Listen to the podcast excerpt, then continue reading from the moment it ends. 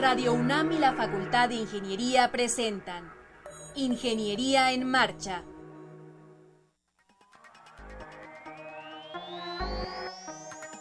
Un espacio dedicado a la divulgación del quehacer de la Facultad de Ingeniería. Ingeniería en Marcha. Le informamos sobre las innovaciones tecnológicas y de investigación. Orientamos en temas de autoconstrucción. Presentamos la cultura y las artes. Y compartimos nuestras victorias en el deporte. Ingeniería en Marcha. Un programa pensado para vincularnos con usted. Ingeniería en Marcha.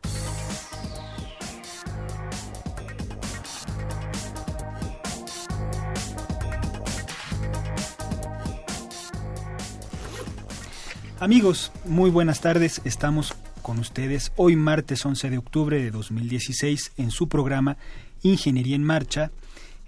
Es un día muy especial, muy frío, yo lo siento. Soy Rodrigo Sepúlveda. ¿Cómo estás, Ale? Hola, Rodrigo. Pues yo bien, un poco este ronca por los cambios de temperatura. Ha cambiado el clima bastante. Está espantoso. hay que cuidarse, hay que cuidarse. Y eh, pues muy contenta de estar con ustedes ante los micrófonos de Radio UNAM, deseando que la comunidad de la Facultad de Ingeniería se quede con nosotros esta hora en la que vamos a platicar de diversos temas. Y por lo pronto quiero decirles que tenemos una página web en la que ustedes pueden navegar y escuchar programas anteriores, consultar las páginas, las, quise decir, las cápsulas que se han realizado en la coordinación de comunicación y si alguna de ellas les resulta de interés, pues la puedan descargar y aplicarla a su vivienda. La página es la siguiente www.enmarcha.unam.mx. También comentarles que en esta ocasión el Departamento de Hidráulica nos va a ayudar a contestar el teléfono gracias al ingeniero Joel Carvajal Mejía por ello y el número telefónico es el 55 36 89 89. Así es, entonces entren en contacto con nosotros también eh, vía Facebook, en fin, podemos, tenemos varias vías para que estemos en comunicación. Va a haber cosas muy interesantes en el programa. Hoy vamos a platicar de varios temas. Primero están con nosotros Sofía Espinosa Maldonado y José Sabino Varela. Ellos van a hablar acerca del foro Desafíos de Infraestructura de, infraestructura para el futuro de la Ciudad de México. Después platicaremos con Juan Carlos Mariscal, capitán del equipo UNAM Space. Son ganadores del premio Hans von Muldau, que otorga la Federación Internacional de Astronáutica. Vamos a enlazarnos con el doctor Humberto Marengo Mogollón. Él nos hablará de un evento, Seguridad de Presas en las Américas. También tendremos otro enlace con el ingeniero Mauricio Latapí Agudelo nos va a hablar de un tema bien interesante, transporte marítimo sustentable desde Islandia. Tendremos la agenda semanal, en fin, vamos a comentar las llamadas del auditorio. No se despeguen, esto es su programa Ingeniería en Marcha. Para conocer las novedades editoriales que se publican en nuestro país, no te puedes perder la Feria de los Libros. Escúchalo todos los lunes a las 14 horas por el 860 de AM.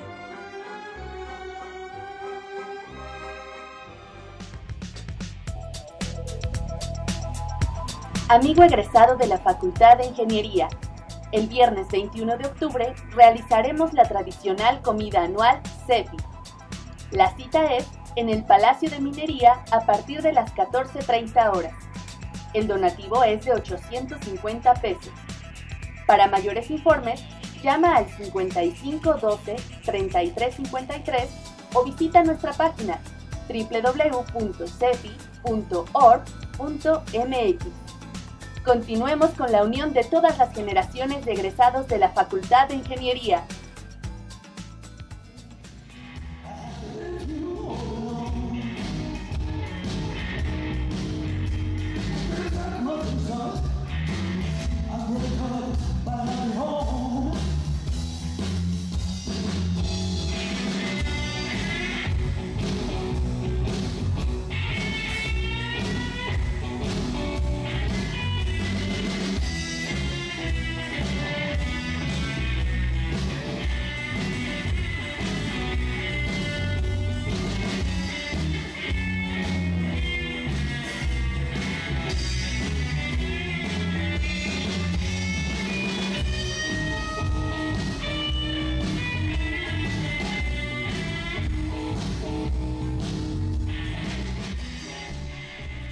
Amigos, en la cabina nos acompañan la ingeniera Sofía Espinosa Maldonado. Ella es vicepresidente de Medio Ambiente de la Cámara Mexicana de la Industria y la Construcción, capítulo Ciudad de México, y también está con nosotros el ingeniero José Sabino Varela, él es vicepresidente de Obras y Servicios de la CEMIC eh, capítulo Ciudad de México. Nos van a hablar de un foro que hemos promocionado también en los dos programas anteriores, Foro Desafíos de Infraestructura para el Futuro de la Ciudad de México. Bienvenidos, ¿cómo están? Muy bien, muchas gracias por la invitación. Bien, muchas gracias, buenos días. Un placer estar aquí. Al contrario, gracias por estar aquí. Y bueno, ya se acerca cada vez más el día del foro que va a ser el 26 de octubre del año entrante. Así es, de, este año de 2016. Ya es prácticamente dos semanas y media lo que estamos. Y bueno, consta principalmente de tres paneles, que es planeación urbana, eh, ciudad inteligente y eficiente, infraestructura hidráulica suficiente y sustentable, movilidad sustentable, desarrollo estratégico de la megalópolis y va a celebrarse el 26 de octubre, como bien lo comentabas, en, en el Hotel Fiesta Americana en Reforma.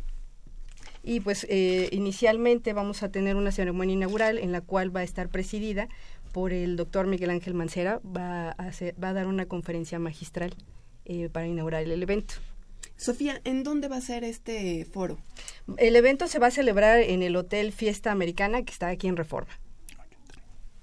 Y la entrada eh, hay que registrarse previamente. ¿Cómo es ese proceso para el registro? Ah, sí, bueno, pues este, si se gusta lo, que no lo comente José. A ver, José Sarino.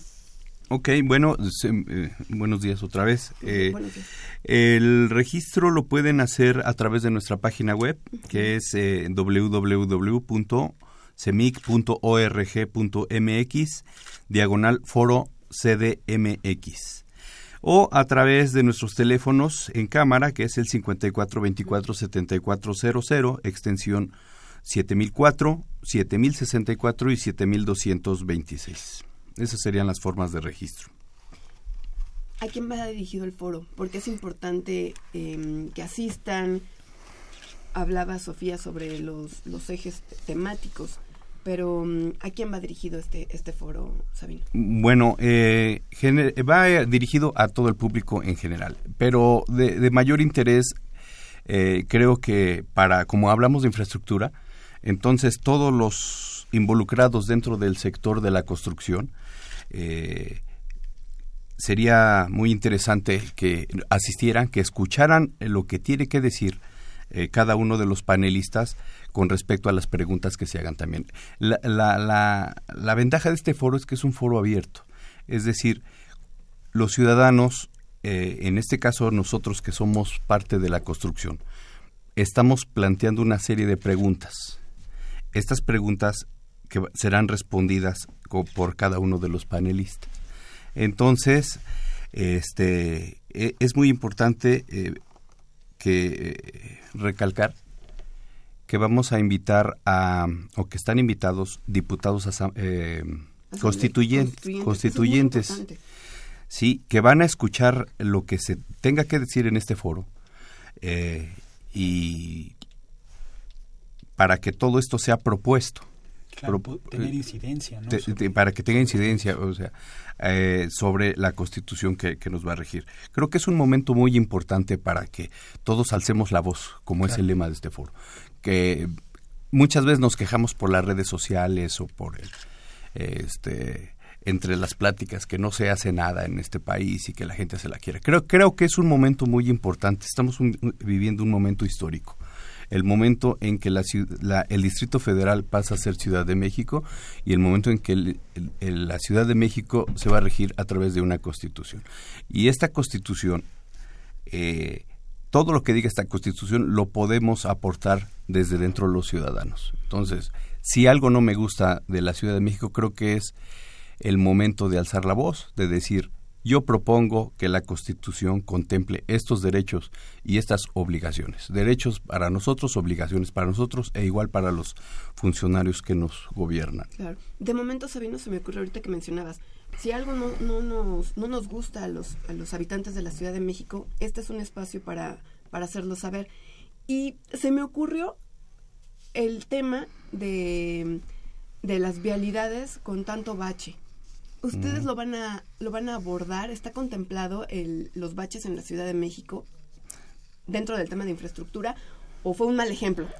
Bueno, los baches, eh, creo que, mira, una de las cuestiones importantes aquí es que estamos promoviendo la creación de un instituto de planeación en conjunto con el Colegio de Ingenieros Civiles de México y la Cámara Nacional de Empresas de Consultoría. Eh, este Instituto de Planeación se encargaría de hacer precisamente el plan de infraestructura que tendría, debería tener la Ciudad de México a 20 o 30 años. De tal forma que eh, los baches tendrían que ser cosa del pasado, no deberían de existir simplemente. ¿Por qué? Porque ya todo esto viene dentro de un plan de trabajo que eh, podría ser preventivo para no tener que taparlo, sino evitar que se generen los baches. Eh, sería un, ejemplito, ejemplito, claro, sobre, sobre los baches, pero nos da la apertura a esto, ¿no? Que ah. quisiéramos que este instituto este, diera las directrices a todos los gobernantes para saber qué infraestructura se tiene que hacer. Es decir, que el gobernante se apegue independientemente del sexenio que venga o del partido que venga. Una, asesoría a cualquier gobernante, llámese del partido que quede, pero como una directriz de lo que mira, los expertos en ingeniería, arquitectos, hemos eh, trazado un plan de infraestructura y creemos que te va a ser de mucha utilidad y aquí está. Así es, es decir, tengo eh, eh, estoy en el año 5 y mi plan dice que en el año 5 tengo que hacer este catálogo de obras. Entonces, a eso me voy a pegar. Como todos los planes son dinámicos, se pueden ir mejorando, pero el, reto del funcionario sería este, darle la suficiente sustentabilidad, o eh, sustentarlo más bien, para este, de, de por qué se quiere incorporar.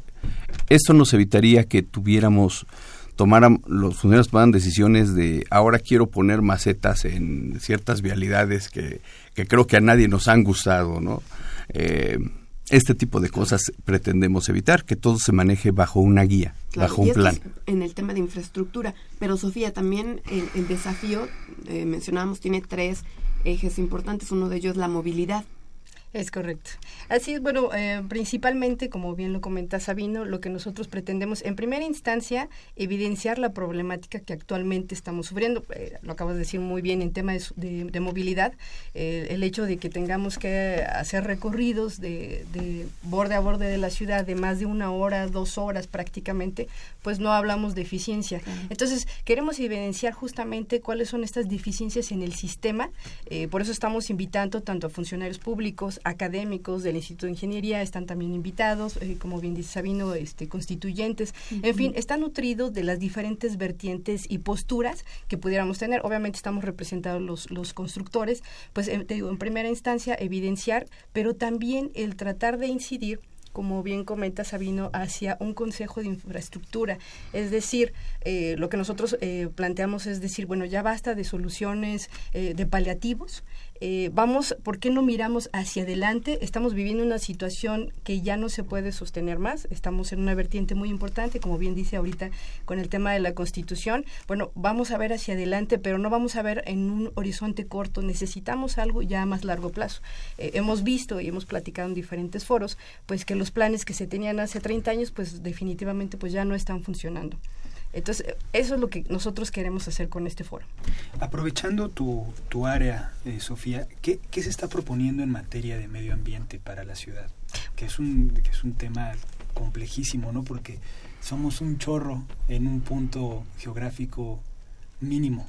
Claro, claro. No, es, es muy buena este, tu pregunta. E, el tema de medio ambiente no solamente eh, hablamos de, de, la calidad ambiental, que, si bien todos estos temas ya están muy trabajados, estamos enfocándonos al tema de la sustentabilidad dentro del tema medioambiental, a la sustentabilidad misma de la ciudad. Entonces, propiamente lo que nosotros estamos pidiendo es justamente que el desarrollo de esta infraestructura sea en términos sustentable, que, que no se desarrolle pensando en solventar alguna problemática afectando de otra manera, que es lo que desafortunadamente actualmente está pasando, ¿no? Por ejemplo, el hecho de construir más este, vialidades, segundos pisos, ¿por qué no se ha incentivado el transporte público? Por ejemplo, el metro. anteriormente se hablaba de una red de 400 este, kilómetros, actualmente tenemos cerca de la mitad. Entonces, lo que estamos buscando es eso, el poder planear con una visión de largo plazo sin que remediemos un problema ahorita y que tengamos un problema futuro. Claro. Bueno, hay que recordarle al auditorio nuestro número telefónico 55 36 89 89.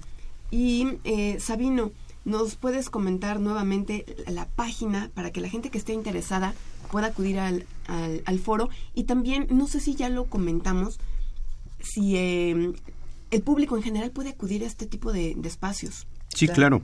Eh, el, este, como lo comenté en un inicio, es este foro está abierto al público en general. creemos que va a ser de más interés de los involucrados en el sector de la construcción, pero sin embargo es un foro abierto a todo el público. ¿sí? Y repito, la página es www.cemic.org.mx diagonal foro CDMX. Si me permites, me gustaría mencionar nuestros invitados al foro. Tenemos, eh, como ya lo mencionó Sofi, al doctor Miguel Ángel Mancera Espinosa, ya confirmado que nos va a dar una conferencia magistral.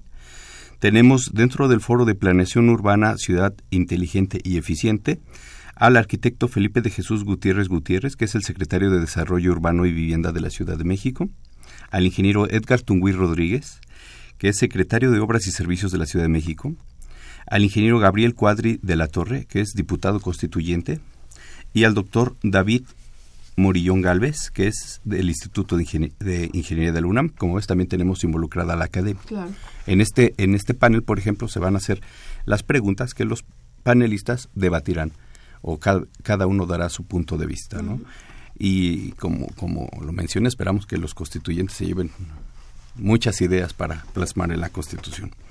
En el panel número dos, que es infraestructura hidráulica suficiente y sustentable, va a estar el ingeniero Ramón Aguirre Díaz, que es el director general del Sistema de Aguas de la Ciudad de México, el ingeniero Fernando González Cáñez, que es director del organismo de la Cuenca del Valle de México, de Conagua, el doctor Rafael Bernardo Carmona Paredes, del Instituto de Ingeniería, y en el panel número 3 vamos a tener, el panel número 3 es Movilidad Sustentable Desarrollo Estratégico de la Megalópolis, tendremos a la maestra Laura Ballesteros Mancilla, que es subsecretaria de Planeación de la Secretaría de Movilidad de la Ciudad de México, a la ingeniera Liliana Pereira Méndez, mm, de la empresa Steer Davis Glip, a la doctora Angélica Lozano Cuevas, del Instituto de Ingeniería del UNAM, al licenciado Mauricio Tabe Echarles, que es diputado constituyente también. Y dentro de nuestras conclusiones y clausura eh, va a estar el maestro Salomón Chestorisky Waldenberg, que es secretario de Desarrollo Económico de la Ciudad de México. Muy bien, perfecto. Y bueno, ya para despedirnos, se nos ha acabado el tiempo, pero habíamos hablado afuera de la cabina que tenían una sorpresa para nuestros escuchas. No sé si ah. se han arrepentido o no. No, no, no, de, de, ninguna manera. Este, tenemos eh, tres cortesías para asistir al foro. Nada más aquí lo que les pedimos es justamente, este foro habla de la participación. Como bien lo comentó Sabino, eh, está abierto a todo el público. Eh, estamos hablando de un, tema de infraestructura que si bien compete a las áreas de ingeniería, arquitectura y otras áreas afine, pues también puede participar el público en general, sobre todo para enterarse. Porque también fíjate que algo importante de este foro es que también vamos a destapar las oportunidades que hay en la correcta planeación y desarrollo de la infraestructura, las oportunidades de negocio que se pueden ir generando a través de estos mecanismos. Entonces es importante que se conozca, eh, si bien el secretario de Economía ya este, reconoció al sector de la construcción como uno de los sectores primarios detonantes de, de, la economía, bueno, pues eh, eh, entonces aprovechemos también esta oportunidad para ver qué, qué, posibilidades hay también dentro de, estas oportunidades que se, que se van a generar a través de esta planeación. Y bueno, pues como queremos la participación de la audiencia, pues vamos a obsequiar tres cortesías de asistencia al foro. Lo único que les pedimos es que se comuniquen con nosotros y nos hagan alguna propuesta sobre qué, qué, infraestructura consideran necesaria para la Ciudad de México y, y, en y, en razón de que, y bueno, con esta participación con mucho gusto les otorgamos las cortesías. Perfecto. Pues daremos dos cortesías vía telefónica y una Facebook. Me parece muy bien, Rodrigo. Muy bien. Entonces, les recordamos el teléfono en el estudio es 55 36 89 89. Invitamos a los escuchas a que hagan las propuestas.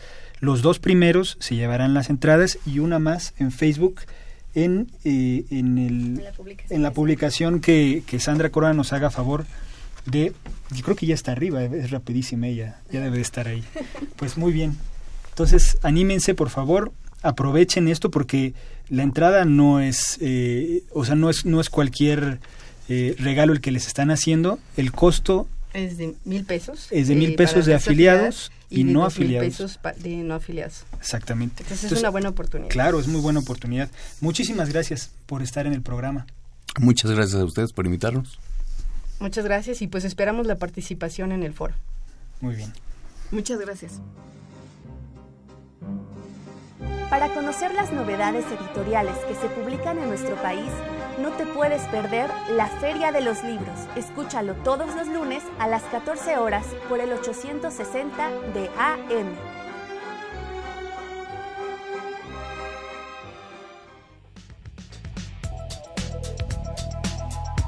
Amigo egresado de la Facultad de Ingeniería, el viernes 21 de octubre realizaremos la tradicional comida anual CEPI la cita es en el Palacio de Minería a partir de las 14.30 horas.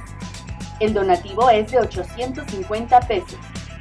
Para mayores informes, llama al 5512 3353 o visita nuestra página www.cefi.org.mx.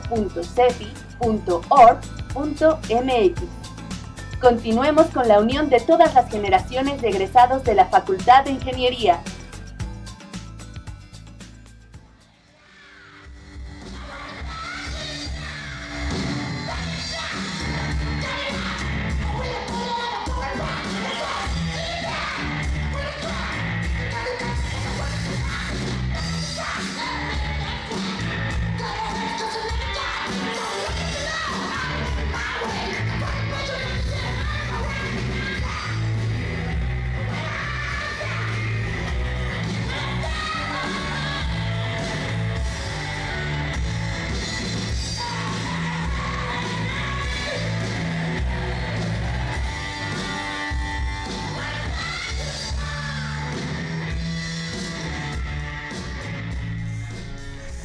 Pues em, público de Ingeniería en Marcha, hemos metido cortes musicales, pero ustedes no me lo van a creer.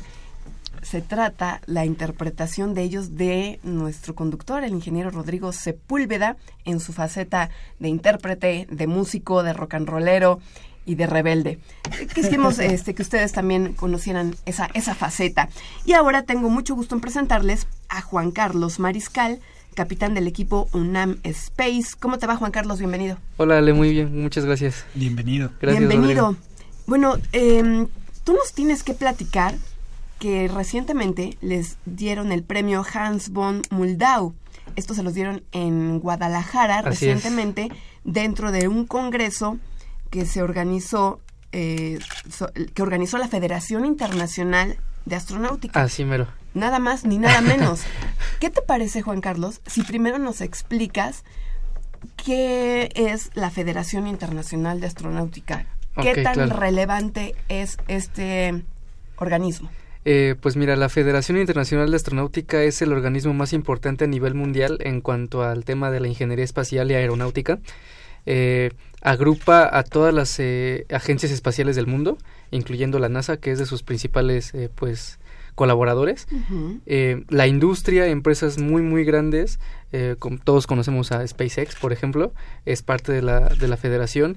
Y a la academia, bueno, a todas las universidades del mundo que tienen carreras relacionadas con la aeronáutica, con la ingeniería espacial, y que son miembros también de la, de la federación. Entonces agrupa como que a los tres niveles, ¿no?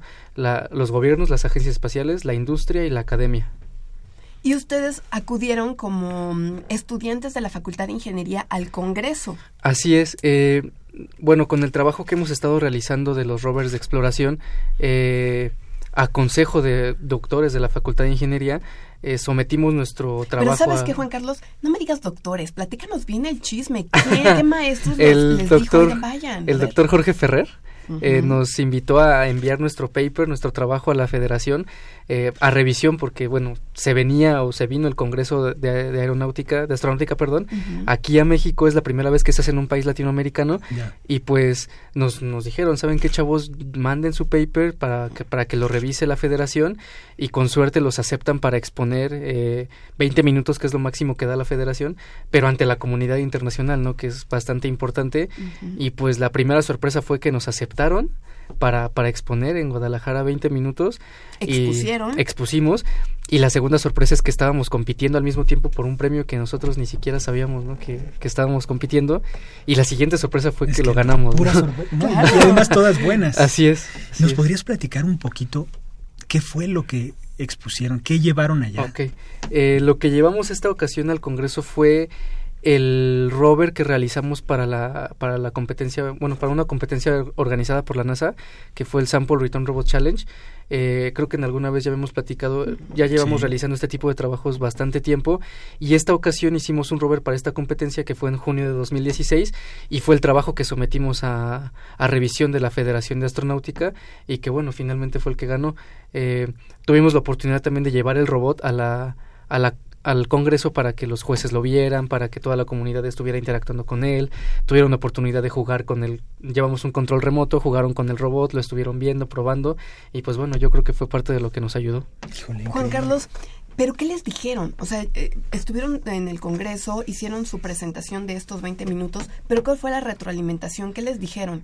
Eh, les fascinó. La verdad es que primero se sorprendieron porque somos alumnos de licenciatura, todos y estábamos compitiendo contra estudiantes de maestría y doctorado de Alemania, Canadá, Estados Unidos, Italia, India, no sé, muchísimos países, ¿no? Eh, y se sorprendieron primero de que fuéramos tan jóvenes y estuviéramos generando este tipo de trabajos. En segunda, que ya lo que lo lleváramos, no esperaban que lleváramos el robot cuando les dijimos sí está en exposición acá abajo en las salas, eh, pues los jueces dijeron seguramente vamos a ir y sí, sí fueron a verlo. Eh, y también vieron mucho el trabajo de equipo. Lo que hicimos en la presentación fue presentarnos absolutamente todos y también fue algo que les gustó mucho. Y pues bueno, estaban fascinados, nos hicieron muchas preguntas muy técnicas, pero pues finalmente las resolvimos bastante bien porque pues, es nuestro trabajo, no hubo ninguna complicación, sino que su sorpresa más grande es que fuéramos tan jóvenes y tan grande, el grupo tan grande. Claro. Juan Carlos, ¿cuántos son los integrantes de UNAM Space? Somos 10 integrantes, eh, de, de, los cuales 9 somos de la Facultad de Ingeniería de la UNAM, uno es estudiante del Politécnico Nacional y bueno, todos somos alumnos de ingeniería, tenemos ingenieros mecánicos, eléctricos, mecatrónicos, en computación, industriales, hay de todo. Adelante. ¿En, qué, ¿En qué consistió el premio? ¿Qué fue lo que les dieron? Este, ¿Les platicaron algo, digamos, del fondo del premio? ¿Por qué se otorga o a quién se le otorgan? Eh, pues eh, esa fue otra sorpresa para nosotros. Fue el, premio Hans von Mudlau es el premio más importante que otorga la Federación de Astronáutica. De hecho, se nos otorgó en la ceremonia de clausura de la, del Congreso y es el único, bueno, lo que nos otorgaron físicamente fue un reconocimiento impreso y una copa, así una copa como las de fútbol, literal. está circulando ya por redes sociales. Así es, exacto. Y real, y la verdad es que es la última, es la única copa que dan en para premios. Todos los demás son como medallas o cosas por el estilo. Eh, y es el último premio en ser anunciado. También por eso nos sorprendió, porque fuimos los últimos en pasar al, escenario, el premio más grande. Y pues bueno, más que un fondo monetario, porque no, no existe para este premio, lo que nos otorga es el reconocimiento mundial por el trabajo que estamos haciendo y la posibilidad de ir al Congreso, al siguiente Congreso en 2017, que va a ser en Australia. Mm. ¿Esa posibilidad es con los gastos pagados? no lo sé, estamos, estamos viendo justamente esa parte. Eh, parece que al menos la el espacio para exponer, yo de, de, nueva cuenta el trabajo ya está otorgado, tal vez haya posibilidad para un par de becas y pues bueno, también nos da mucho prestigio para pues buscar apoyo por otros otros medios para ir al Congreso. Juan Carlos, eh, me gustaría que le eh, explicaras al, al público eh, el robot que hace, cuál es el propósito de, del robot que ustedes diseñaron, armaron y llevaron en junio de este año a Estados Unidos eh, por convocatoria de la NASA. Así es. Que es por el premio que, que, que, les, que les dieron, ¿no? Por ese robot. Así es. Eh, pues mira, el robot lo, lo hicimos para el Sample Return Robot Challenge de la NASA. El propósito de esta competencia es crear un robot completamente autónomo que sea capaz de atravesar un campo desconocido totalmente eh, buscando muestras muy específicas como piedras, tubos, no sé, cosas que pone la NASA, ¿no? Ya en sus reglas, eh, recolectarlos y llevarlos a un punto en específico y todo esto de manera totalmente autónoma. ¿Implica inteligencia artificial? Así es. ¿Y qué nivel? Pues bastante nivel, de hecho es, es chistoso porque yo fui el principal encargado de la inteligencia artificial y cuando me dediqué a investigar cómo podríamos programarla, algún trabajo que ya se hubiera hecho eh, previo, eh, todos los trabajos que, encontré fueron de maestrías y doctorados. No, no encontré absolutamente nada de licenciatura. De hecho, es algo que en la carrera nos mencionan que existe, bueno, ese método en específico, pero no, no se toca muy a fondo porque ya es muy avanzado. Y pues bueno, es investigar, investigar, investigar hasta que salgan las cosas. ¿Qué se podía hacer? Eh, la interacción que, que, le dieron oportunidad al jurado de tener con el robot, ¿qué podían hacer? Supongo que eso influyó mucho, ¿no? Les pudo haber llamado la atención. ¿Qué se podía hacer con el control remoto, además a lo mejor de desplazarlo? Eh, absolutamente todo lo que podía hacer autónomamente, que es eh, moverse, recolectar muestras, almacenarlas. Absolutamente todas las funciones también están en control remoto. Entonces los jueces les dábamos el control y ellos andaban jugando con él. Así recolectaban muestras, las recogían y, se las llevaban. Oye, Juan Carlos, el tiempo se nos está acabando, pero nada más para que la gente que no nos puede ver, obviamente, porque esto es radio, hagan una fotografía mental del robot. ¿Lo podrías describir? Sí, el robot mide de alto aproximadamente un metro.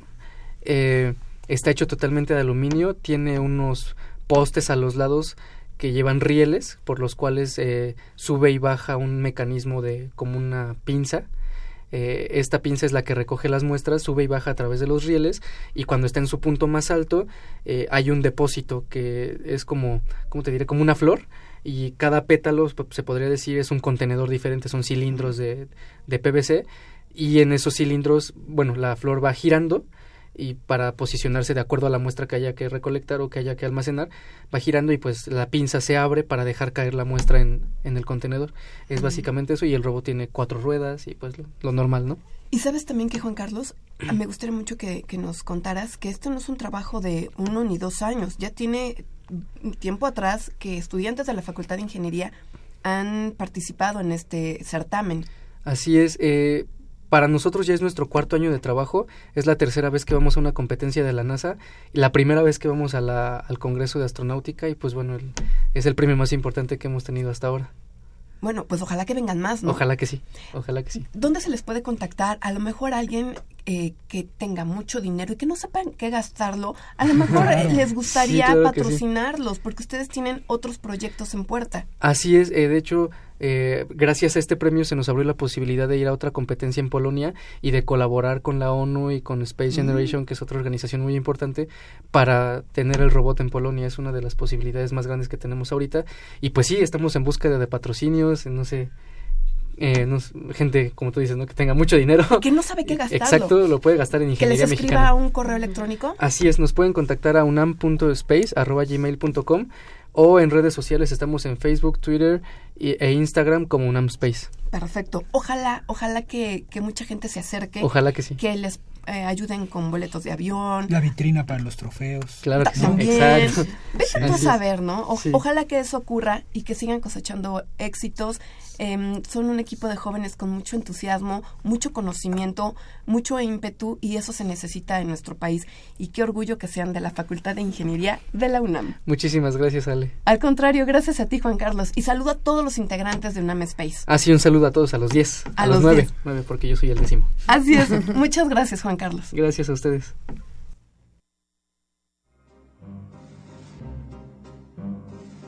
Para conocer las novedades editoriales que se publican en nuestro país, no te puedes perder la Feria de los Libros. Escúchalo todos los lunes a las 14 horas por el 860 de AM.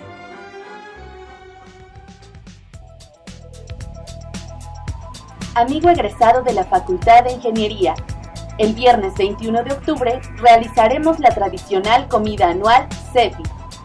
La cita es en el Palacio de Minería a partir de las 14.30 horas. El donativo es de 850 pesos. Para mayores informes, llama al 5512 3353 o visita nuestra página www.cepi.org Continuemos con la unión de todas las generaciones de egresados de la Facultad de Ingeniería. Amigos de Ingeniería en Marcha, estamos de regreso con ustedes. Tenemos vía telefónica desde Islandia a Mauricio Andrés Latapía Gudelo. ¿Me escuchas, Mauricio? Sí, Rodrigo, ¿qué tal? Muchas gracias por la invitación. No, al contrario, me da mucho gusto escucharte de nuevo. Mauricio es eh, exalumno de la Facultad de Ingeniería. Nos veíamos por los pasillos hace tal vez un par de años, ¿no es así? Sí, yo creo que hace como tres años. Así es. Eh, ¿Cómo has estado? Bien, muy bien, extrañando un poco el calor mexicano porque aquí, como sabes, pues hace mucho frío.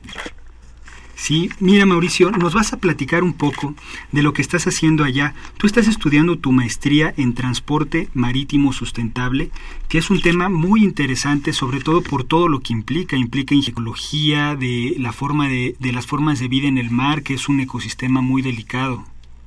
En efecto, sí, yo estoy tratando de analizar el transporte marítimo sustentable desde todos los puntos de vista posible y, como dices, afecta, eh, afecta al aire, afecta a los humanos, afecta al mar, tiene muchos efectos y pues es la economía depende totalmente del transporte marítimo, entonces es un tema sumamente relevante. Sí, platícanos cómo eh, pues llegaste allá, qué te llamó la atención de estudiar pues en un país tan tan lejano, puede ser eh, algo que no pues no escuchemos mucho aquí en México, ¿no? Islandia suena tan lejano, tan distinto en cultura, en clima, en fin. Claro, pues desde que estaba en la facultad siempre tenía la curiosidad de, de hacer una maestría en el extranjero. Sí. Y pues la verdad me puse a buscar y a buscar y como tú sabes, pues es muy caro estudiar una maestría más en el extranjero. Y sin embargo, mi hermana fue la que me dijo, oye, chécate en los países nórdicos porque la, las universidades son gratis. Y me puse a investigar y encontré en la Universidad de Islandia un programa de, es una maestría en medio ambiente, pero es un programa abierto, entonces en realidad es interdisciplinario y tú puedes hacer tu investigación del tema que tú quieras. Ok. Y siempre te llamó, supongo, la atención la parte de transporte. Sí, sí, de hecho, desde que estaba en la facultad yo hice mi, mi servicio social en la Semarnat, en el área de transporte, justo por ese interés que tenía en transporte sustentable. Y después tuve la fortuna de que me contrataran en Semarnat. Entonces ahí empecé a indagar un poco más en transporte sustentable, aprender un poco más, reciclamiento por parte de Estados Unidos. Y pues una vez que te metes a un tema como que te va te va llamando más y desde ahí decidí eh, pues especializarme más y más en transporte sustentable y bueno transporte marítimo parece que es lo mío ¿Te gusta? Oye, platícanos un poco. Eh, me mencionabas vía correo electrónico que tu investigación gira en torno a contenedores eh, que les llaman triple E. Sí, te cuento. El triple E es un barco de contenedores que en 2013 se convirtió en el barco más grande del mundo. Sin embargo, lo, lo que es importante, más allá de su tamaño, es el concepto de triple E, que son pues tres Es. Entonces, el concepto gira en torno a eficiencia, economía de escala y protección ambiental, que en inglés sería Environmental Protection. Entonces, son tres Es. Entonces, todo el diseño del barco se gira en torno a estos tres conceptos.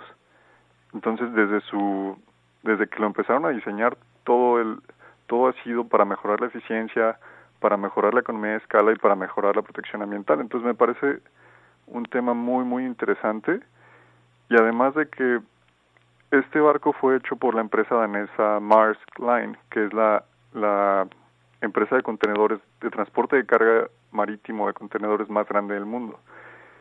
Y pues de lo que estoy investigando, literalmente echaron la casa por la ventana con este barco. Se lucieron con en cuestión de tecnología, en cuestión de cambios operacionales y también hicieron muchos muchos avances, han hecho mucha innovación solo para este barco.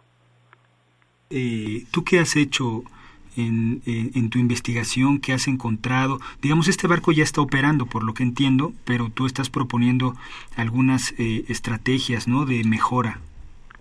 Sí, el barco ya está operando y justo mi, mi rol en esta investigación es encontrarle los detallitos a, a negocios. Entonces el chiste es ver cómo el triple, pues bueno, funciona perfecto en, en la ruta de, de Asia a Europa, sin embargo no puede ser utilizado en otras rutas porque es demasiado grande. Y también su estrategia de sostenibilidad tiene algunos detallitos que todavía se pueden mejorar. Entonces mi rol ha sido pues ver qué más se puede hacer. O sea, ahora sí que maximizar aún más su propia estrategia de sustentabilidad. ¿Cómo te has sentido? Porque, bueno, como tú sabrás, en, en nuestra facultad, en la carrera de Ingeniería Civil, que es lo que estudiaste, en lo que te preparaste, eh, eh, sí se ve un poco de transporte y un poco de puertos, ¿no? Por ahí alguna práctica, un par de prácticas eh, ustedes asisten, pero en realidad no se toca demasiado el tema de transporte marítimo en particular. ¿Cómo te sentiste? ¿Cómo, eh, qué, qué, ¿En qué te tuviste que preparar con mayor hincapié? ¿Cómo fue esa experiencia, esa transición? Ah, pues mira, me parece una pregunta interesante porque en realidad el transporte marítimo tiene un poquito de todo lo que vemos en la facultad. Entonces, por ejemplo, en los barcos por ejemplo, en el triple eh, se ve mucho análisis de viscosidad. Entonces son cosas que vimos en la facultad, pero no la vimos enfocada al transporte marítimo. Entonces, ya que estoy en la maestría, muchas cosas que vi durante la carrera las empiezo a unir. Entonces, más bien, no es tanto que no lo hayamos visto durante, durante la carrera, sino que más bien ahora ya los estoy uniendo, estoy uniendo todos los puntos, ¿sabes? Sí. Y bueno, las cosas que sí me ha tocado aprender son los términos, ¿no? como puertos de alto calaje o, cosas de ese tipo que son muy términos muy marítimos, ahora sí que de marineros. Pues un lenguaje técnico en, y con y, a un nivel eh, supongo bastante eh, elevado, ¿no? muy técnico. Sí, sí, la verdad es que está bastante interesante, pero yo creo que la facultad nos nos prepara muy bien ¿eh? en cuanto a nivel técnico. Salimos super. Si, si te parece bien, a darte algunos datos del, del triple E que me parecen sumamente interesantes como ingeniero. Claro, adelante. Pues mira, por ejemplo, el triple E tiene 2.800 sensores en todo el barco. Entonces lo que hacen es que todo el tiempo están monitoreando velocidad, dirección del barco, la velocidad del viento, la distribución de la carga, la distribución del agua de lastre, su ubicación satelital y entonces juntan toda esa, toda esa información y la mandan en vivo a un centro de operaciones y lo que están haciendo es que toman las decisiones en tiempo real para encontrar una ruta óptima. Luego, otra cosa que me pareció a mí muy, muy interesante fue que con este barco cambiaron el diseño del casco. Generalmente los barcos de contenedores tienen un casco en forma de V, de V, y con el triple E lo cambiaron a una forma de U, que de, primera impresión parece que es menos hidrodinámico, pero lo que hicieron es que en el casco le están inyectando aire, entonces inyectan aire hacia afuera del casco y entonces reducen la fricción que hay entre el casco y el agua. Entonces hay unas cosas muy interesantes que pues yo aprendí en la facultad y honestamente nunca pensé que las fuera a ver aplicadas y ahora ya lo estoy viendo todo aplicado de una manera muy técnica, muy específica y con un objetivo muy claro de la empresa que es mejorar su su, uh, su eficiencia ambiental, su protección ambiental. ¿Y cómo, eh, en qué se basa esto de, eh, en del barco, la parte ambiental? ¿Qué es lo que eh, tiene de tecnología que, que pretende, digamos, proteger el medio ambiente? Pues mira, tienen varias cosas. Ellos empezaron con un objetivo muy claro en, en 2006 de reducir 60% sus emisiones entre 2006 y 2020. Entonces, bueno, es un objetivo bastante impresionante.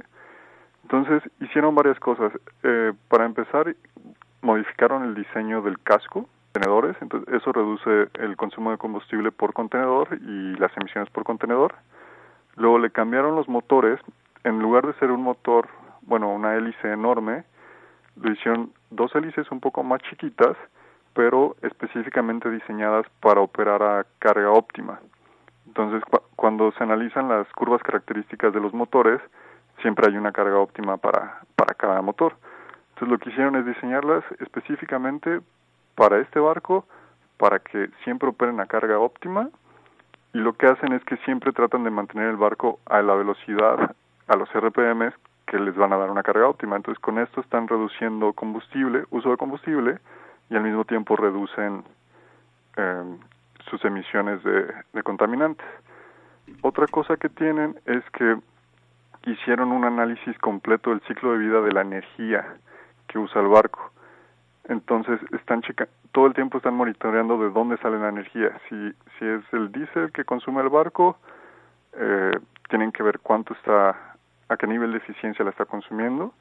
Y otra cosa que, por ejemplo, a mí nunca se me había ocurrido es que los barcos cuando están en el puerto, cuando están descargando, también consumen energía. Entonces, generalmente, bueno, de manera tradicional los barcos la consumen de su propio combustible, pero resulta muy ineficiente. Entonces, ahora lo que están haciendo es que los barcos se conectan al puerto y consumen energía eléctrica del puerto. Entonces ya están pasando de, uso de combustibles fósiles a uso de energías renovables. Entonces tienen muchos muchos detallitos así que la verdad me tienen bastante impresionado. Platícale al auditorio, porque mencionaste una cosa bien interesante y pues eh, conforme pase el tiempo se va a escuchar muchísimo seguramente en este programa, que es análisis de ciclo de vida. ¿Qué es eso de ciclo de vida? Bueno, lo que significa es que todo producto, todo, toda energía tiene un ciclo de vida desde que se extrae hasta que se termina, por así decirlo. Entonces, en el caso de los barcos, el ciclo de, vida de la energía depende de, de dónde estás extrayendo la energía, dónde la estás consumiendo y en donde se termina, bueno, se transforma y se termina perdiendo, por así decirlo, entre comillas. Entonces, por ejemplo, un barco generalmente usa su energía de, combustibles fósiles. Entonces, su ciclo de, el ciclo de vida de esa energía empieza obviamente en el diésel, luego se transforma en energía mecánica al consumirse en los motores, se convierte en energía hidráulica y, y así, ¿no? Por, por así seguirla. Pero ahora con los nuevos análisis de, ciclo de vida lo que están haciendo es maximizar el consumo de energía. Entonces, en lugar de usar eh, fuentes fósiles o combustibles fósiles, porque no son tan eficientes, tienen mucho rollo de sustentabilidad atrás, ahora el chiste es hacer un análisis de ciclo de vida completamente holístico que también use energías eléctricas. Entonces, al pasar el uso de energía de combustibles fósiles a energía eléctrica, la energía eléctrica, su ciclo de vida es mucho más eficiente que un combustible fósil. Entonces, bueno, puede ser eh, de una hidroeléctrica, de una presa hidroeléctrica, o puede ser de, de granjas de, de granjas eólicas y tiene mucho mayor eficiencia y mucho menor impacto ambiental. Oye, y, y me platica, está bien interesante eso, me platicabas que te estás encarrerando, ¿no? A lo mejor eh, quieres hacer, seguirle por allá otro tiempo, unos añitos, quieres hacer el doctorado, no sé. Sí, pues de hecho ya estoy empezando a buscar opciones de doctorado porque pues está muy interesante. La verdad es que está muy interesante y creo que hay mucho potencial. Y bueno, a mí lo que me gustaría sería ver que en México se empiecen a implementar más, más opciones de este estilo has visto, ¿Cómo has visto eso? ¿Has hecho investigación de cómo estamos aquí? La verdad no, no he hecho mucha investigación del transporte marítimo en México, pero pues de primera entrada sí te diría que estamos un poco atrasados. Entonces, más que atrasados, yo diría que tiene mucho potencial. Entonces, pues nada más es cuestión de ponernos las pilas y, y aplicarnos y la verdad es que México tiene muchísimo potencial, sobre todo por la, por la conexión que tenemos con Estados Unidos. Claro, y tenemos muchísimos kilómetros de litoral y, también tenemos una cantidad de puertos impresionante. Sí, sí, sí, totalmente. Oye, te quería comentar otro detalle que se me estaba pasando. Eh, los resultados de mi investigación están llevando ya a, ver qué es lo que va a pasar en el futuro del transporte marítimo. Entonces, nada más para comentarte dos ejemplos rapidísimos. Eh, yo creo que a partir de menos de cinco años, entre cinco y diez años, vamos a empezar a ver algo que se llama Smart Transport, transporte inteligente, pero marítimo. Y ya hay dos casos de dos países que ya empezaron a, ahora sí que a ponerse las pilas en este asunto. el primero es Finlandia. Entonces, Finlandia se puso como objetivo que, que de Finlandia va a salir un barco totalmente autónomo para 2025. Entonces, autónomo, así como los coches, es que hace todo solo. Entonces, eso me parece absolutamente impresionante. Entonces, ese es el primer ejemplo que te quería enseñar, bueno, comentar, que es Finlandia. Y el segundo ejemplo es Noruega, que hace dos semanas acabaron de designar un, un fiordo, un área especial, para pruebas de drones de barcos. Entonces, a partir de septiembre de 2016, que acaba de pasar, ya nombraron un fiordo específicamente para sitios de pruebas de drones de barcos. Entonces, yo sé que estos son, son cosas que no se escuchan mucho, pero pues a mí me parecen súper interesantes, porque siempre escuchamos coches autónomos y drones aéreos y drones de Domino's Pizza y cosas así, pero ya empezar a ver eh, drones de barcos y barcos autónomos, en especial para transporte de carga, que son pues enormes, a mí la verdad me intriga muchísimo ver cómo va, cómo va a salir todo eso. ¿Has visto alguna imagen, fotografía de un dron de barco? Porque pues uno tiene la idea de pues una cosa pequeñita, ¿no? No, sé, eh, pero un barco no, no me lo imagino. Sí, si quieren les puedo recomendar una página de internet. Sí, que Se llama G, o sea, la letra G. Sí. Lo captan como capitán en inglés. Sí. Punto com. Y ahí si le ponen en el buscador eh, autónomos, autonomous shipping o drones, van a encontrar muchos artículos de eso y ya vienen varias imágenes. Ok. Sí, de hecho también hace, hace yo creo que un par de meses me encontré un video en el que muestran cómo va a ser el puente de control de los barcos en, en un futuro, a 10 años, por, por decir algo. Y entonces el centro de control está, no sé, por decir algo, en, en India, un centro de control totalmente digitalizado y el barco es totalmente autónomo. Entonces, lo único que sucede, no tienes no tienes personal en el barco, no tienes a nadie en el barco y lo único que sucede es que el barco manda una alerta cuando va a entrar a un puerto, cuando va a entrar a un canal y entonces la gente en tierra en este centro de control toma el control del barco, pero desde una desde una ubicación remota. Entonces, eso es algo que también se va a empezar a ver en 10, 15 años y la verdad me, me parece sumamente interesante. Sí, claro, está, está muy, muy interesante. La verdad es que eh, es un tema que da pues para muchísimo. No sé, no sé qué, eh, qué, qué, qué, avance llevas de tu trabajo, cuánto te falta y qué sientes que, que, que vas a aportar, digamos, que va a quedar bien asentado eh, de tu investigación. Pues mira, ya estoy el 95% acabado mi investigación. Ya en realidad nada más me falta hacer el capítulo de discusión y conclusiones, que pues es bastante rápido. Y me graduó este diciembre. Y entonces yo creo que lo más importante de mi investigación es eh,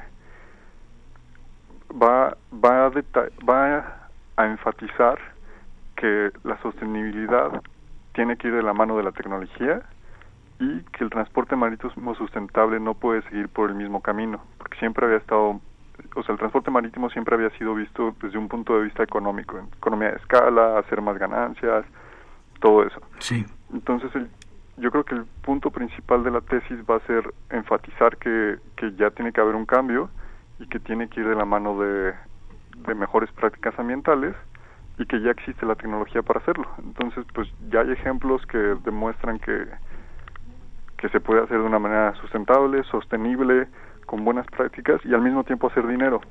Entonces el chiste el chiste de la tesis es dejar claro que se puede seguir haciendo dinero, pero haciéndolo bien.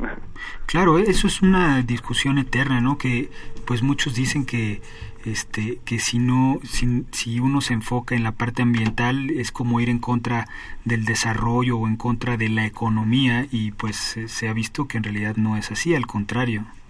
Claro, totalmente de acuerdo. Entonces, pues yo me he encontrado con muchos ejemplos ahora en la investigación y te puedo mencionar que, por ejemplo, las las cuatro o cinco más grandes compañías de transporte marítimo, todas ya están enfocándose a transporte sustentable.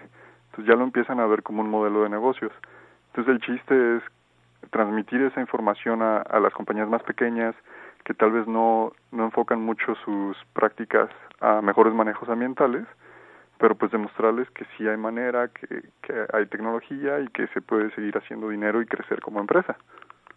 Claro, por supuesto. Eh, Mauricio, ¿algo más que nos quieras platicar, que quieras agregar, aprovechando que pues estás al aire y la facultad te está escuchando? Bueno, pues yo les diría, en especial a los compañeros que nos estén escuchando, que se apliquen con el inglés. Esa sería mi primera recomendación. Y mi segunda recomendación es que disfruten mucho la ciudad universitaria. La verdad es que no hay nada como CEU. Y aprovechen a sus profesores. La verdad es que yo he quedado muy impresionado de la calidad de las clases de la UNAM. La verdad es que yo estoy muy agradecido porque la calidad de la facultad sí, sí está en un nivel muy alto. Y bueno, eso, eh, que le echen ganas y que si quieren hacer una maestría fuera de México, pues que se puede hacer. Sí, muy bien. Dime si no es una maravilla CEU. Sí, totalmente. No sabes cómo lo extraño. Muchísimo, ¿no? Supongo que allá debe estar muy bonito, pero tal vez pues un poco más gris todo. Sí, no, es muy bonito, o sea, es, es muy bonito y estoy muy agradecido con la Universidad de Islandia, pero bueno, CEU, no sé si han visto eh, una publicación que publica la UNAM que se llama Los Números de la UNAM. Entonces ahí, bueno, te dice tres orquestas sinfónicas, eh, 180 bibliotecas, no sé cuántos alumnos. ese tipo de cosas no las tiene otra universidad. La verdad es que, ¿qué otra universidad en el mundo tiene tres orquestas sinfónicas? Claro, claro. Es impresionante la UNAM y bueno, eso, aprovechen mientras que estén ahí como alumnos. Mauricio, muchísimas gracias eh, por tomarnos la llamada, por platicarnos de tu experiencia. Seguramente va a ser motivación para muchos alumnos. Les vas a, por lo menos ahí, sembrar la espinita de, de, buscar fuera, de ver esta área que es muy bonita, muy apasionante y que pues falta mucho aquí por investigar. Muchísimas gracias, Mauricio. Al contrario, muchísimas gracias a ustedes y que tengan una excelente tarde. Igualmente, hasta luego. Hasta luego.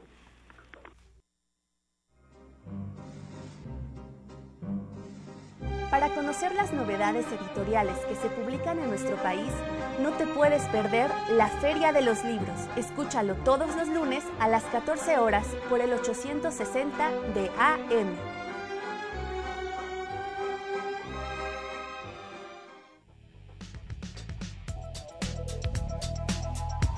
Amigo egresado de la Facultad de Ingeniería, el viernes 21 de octubre realizaremos la tradicional comida anual CEPI la cita es en el Palacio de Minería a partir de las 14.30 horas. El donativo es de 850 pesos. Para mayores informes, llama al 5512 3353 o visita nuestra página www.cepi.org.mx. Continuemos con la unión de todas las generaciones de egresados de la Facultad de Ingeniería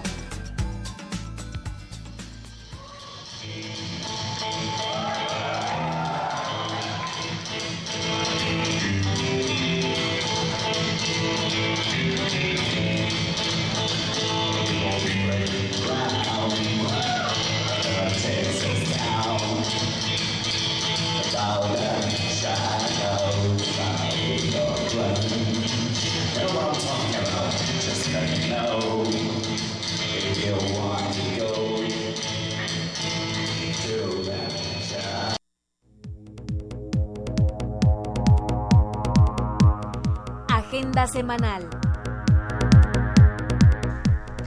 Nuevas oportunidades para ingenieros ante el cambio climático. Es la conferencia que impartirá el doctor José Luis Fernández Sayas hoy martes 11 de octubre a las 17 horas en el auditorio Javier Barro Sierra. La División de Ciencias Sociales y Humanidades organiza la conferencia Cuatro grandes muralistas mexicanos, vida y obra, que tendrá lugar el jueves 13 de octubre a las 13 horas en el Auditorio Sotero Prieto, ubicado en el conjunto sur de la facultad. Creadores Universitarios es un programa cultural dedicado a la innovación y conocimiento en la UNAM. Se transmite de lunes a viernes a las 19 horas en Foro TV, Canal 4. Los invitamos a la exposición pictórica La Fuerza de la Superación en Color, que se estará exhibiendo hasta el 21 de octubre en la Galería de la Biblioteca Enrique Rivero Borrell, ubicada en el conjunto sur de la facultad. La Sociedad Botánica de México presenta la exposición Las plantas mexicanas, historia natural y cultural a través del agave, que se estará exhibiendo hasta el 30 de octubre en el Palacio de Minería, Tacuba número 5 en el Centro Histórico. La entrada es libre. Los esperamos a la presentación de Cuentos para el Encuentro, en la que se contará con la presencia de narradores nacionales e internacionales.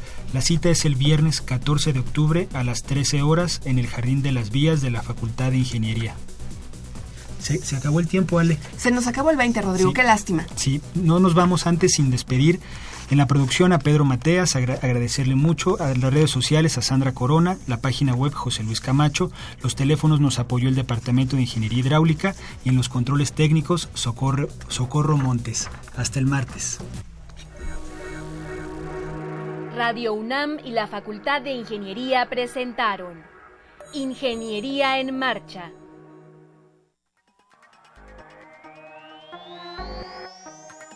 un espacio dedicado a la divulgación del quehacer de la Facultad de Ingeniería. Ingeniería en Marcha. Le informamos sobre las innovaciones tecnológicas y de investigación. Orientamos en temas de autoconstrucción. Presentamos la cultura y las artes. Y compartimos nuestras victorias en el deporte. Ingeniería en Marcha. Un programa pensado para vincularnos con usted. Ingeniería en Marcha.